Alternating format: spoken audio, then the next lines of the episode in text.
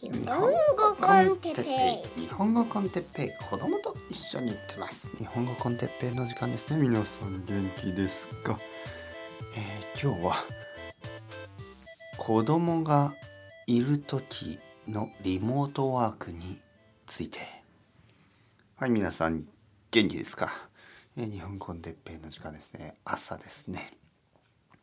えー今日はなぜかあの祝日、えー日本のお休みですね、えー日本は祝日が多い国です、えー理由は分かりません。ねこの祝日ナショナルホリデーみたいなのが多いんですね。他の国に比べて本当に多いらしいです。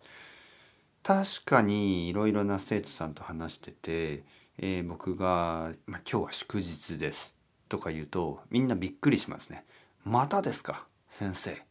日本は祝日が多いですね。でまあ理由はいろいろあると思うんですが例えばですね休みの日ね祝日まあたくさんの会社員まあサラリーマンの人たちまあまあ女性も会社員いますがあの会社員の人たちはまあ休んでますよね。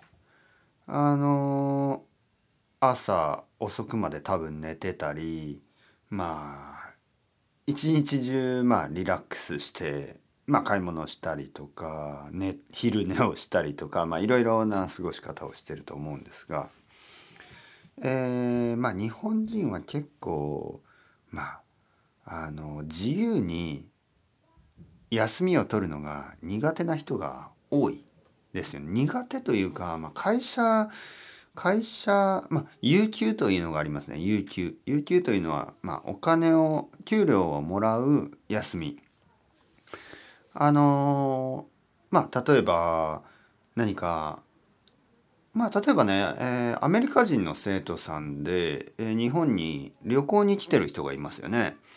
でまあそういう人たちは休みを取ってるんですね。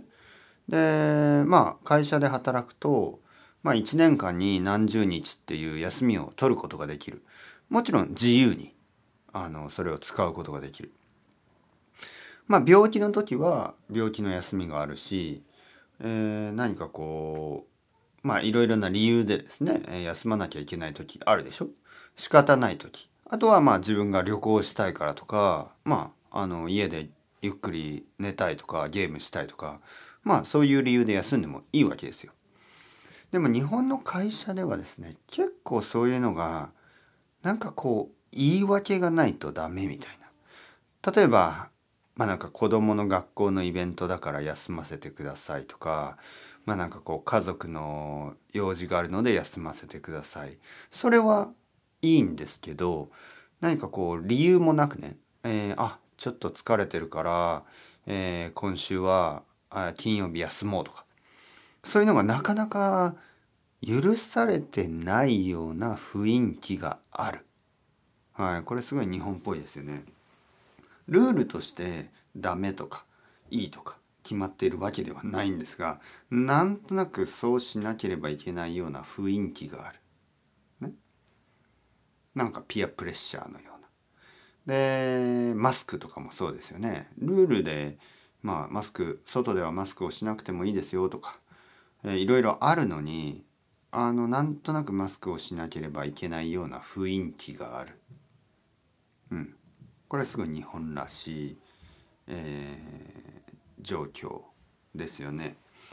でまああのなんとなく自分の自由にね自分が自由に、えー自分のタイミングで休みを取るというのがなんかこうできないような雰囲気があるわけですよ。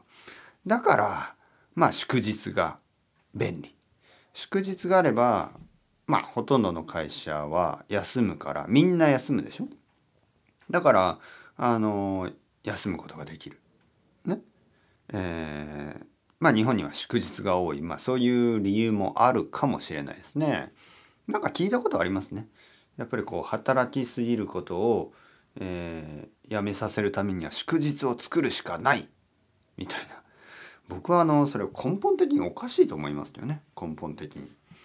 はい、もっと人々が自分のタイミングでね、えー、自分で、えー、まあ例えばあ来週はちょっと大きいあのプロプロジェクトが終わるから、えー、1週間ちょっと休んで、まあ、旅行に行こうとか、まあ、そういうことが自由にねあのできる。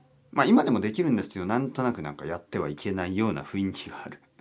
でそういうやってはいけないような雰囲気を消すってことですね。みんながもう少し他人のことを本当にあの尊重しなければいけない。あの日本はよくあの他人のことをリスペクトするっていうふうにね、えー、思われてるし実際そういうことが本当に多いんですけどこのなんかこういわゆるまあ例えばね電車の中とかであのまあ結構混んでますよ。結構たくさん人がいるけどまああの他の人の邪魔にならないようにみんなができるだけの努力をしてます。ね。えー、道を歩いてたり公園に公園のベンチに座ってたりしてもまあ他の人の迷惑にかからない迷惑にならないようにね、えー、他人のそのプライベートスペースみたいな、えー、それをかなりリスペクトする。大事にします。迷惑がかからないように、え、にもかかわらずこういうなんかそうですね。会社とか学校とかのその個人の自由っていうのがなかなかこうまあないように感じる。ね。いつもそのみんながやっていることに従わなければちょっとあの迷惑、ね、このハーモニーを乱す。例えば会社の中でね、えー、みんなが働いてるでしょ。一人一人だけ田中さんだけ、えー、今週は休み。えどうして？何かあったの？病気？子供のなんか学校のイベント？どうして？いや別に理由がなくてただあの旅行に行きたいだけらしいよみたいな。なんかあの温泉に行ってあの京都に行ってあのいろいろ楽しく楽しみたいだけらしいよ友達ととか。そんなことがあったら会社で田中さんの評判は落ちますね。田中さんは自己中心的、ね、自己中心的。自分のことしか考えていない。まあそうなりかねない。だから怖いからみんなそんなことができない。田中さんは自分のタイミングで休みを取ることができない。そこで祝日というのは便利なわけですね。はい、まあまあまあというわけで、まあ、祝日。あの、まあ僕の家にも、あの、まあ、祝日ですから、まあ、僕はこうやってポッドキャストを撮ってるんですがあの今1階に子供がいますね。でまあ聞こえますか皆さん、はい、子供って声が大きいんですよね。で僕の家はあの小さい家だけど一応1階と2階があるんですね。でこうやって2階に来ればまあ子供の声は聞こえるけどまあ小さい感じ。まだまだ大丈夫なんですがいわゆるアパートやマンションそのまああのコンドミニアムみたいなねえー、一つのフロアしかないようなところに住んでいる人たちは家族にとってその子供が家にいるっていうことはかなり大変だと思いますね。子供が家にいて仕事をしなければいけない、ね、リモートワーク。これちょっと想像できないな。あの僕の生徒さんたちでも、まあ、小さい子供がいる人とかいますよね。で仕事をしてますよね。どうやってんのかなって思うぐらいあの本当に大変です。まずその、まあ、集中できないね、えー、小さい子供がいる場合集中して勉あの仕事をしててもすぐにこう邪魔をしに来たり、まあ、とにかく声が聞こえるんですよねいつもいつも声が聞こえるからうん集中できない。でまああのミーティングとかの時ですよね、えー、子供とかの声がやっぱり聞こえるわけでなかなかこれも大変ですよね。かといって僕はここであの子供が静かにするべきだとか子供が悪いとか言ってるわけではないです。もちろんね。子供はもうしょうがないんですね。あの声も大きいしあのいろいろ教えても教えても静かにして静かにしてと言ってもまあ自分の家だしねなんかこうリラックスしてあの遊んでたりすると音が出ますよね。子供のおもちゃって全部うるさいんですね。子供のおもちゃ車とかなんかこうプラモデルいろいろなプラスチックのものたち木のものなんかなんかいろいろなものですよ。ほらちょっと今声の子供の声が聞こえるでしょ？いつもこう奥さんと喧嘩してますからね。で でこうだから今日本当はポッドキャスト撮らない方がいいかなと。もう撮れないかな。もう今日諦めるしかないと思ったんですね。だけどあじゃあこれについて話そうね。じゃあ子供が家にいる時、えー、仕事するの大変ですよね。皆さんどうしてるんですか、だからこれねどうすればいいのかな。子供があの小さい子供っていうのは本当にねうるさいんですよ。でしょうがないんですよ。これはもう変えられない。だからしばらく待つしかない。でもやっぱりねさっき言ったようにまず社会ですよね社会。あの会社。他の人たち。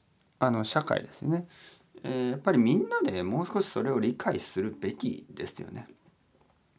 あのもちろんもちろんですよ。親は教育するべきです。子供を教育してあの大きい声を出しすぎないとか、えー、するべきですよね。あの近所の人も迷惑ですから。とはいえとはいえですよ。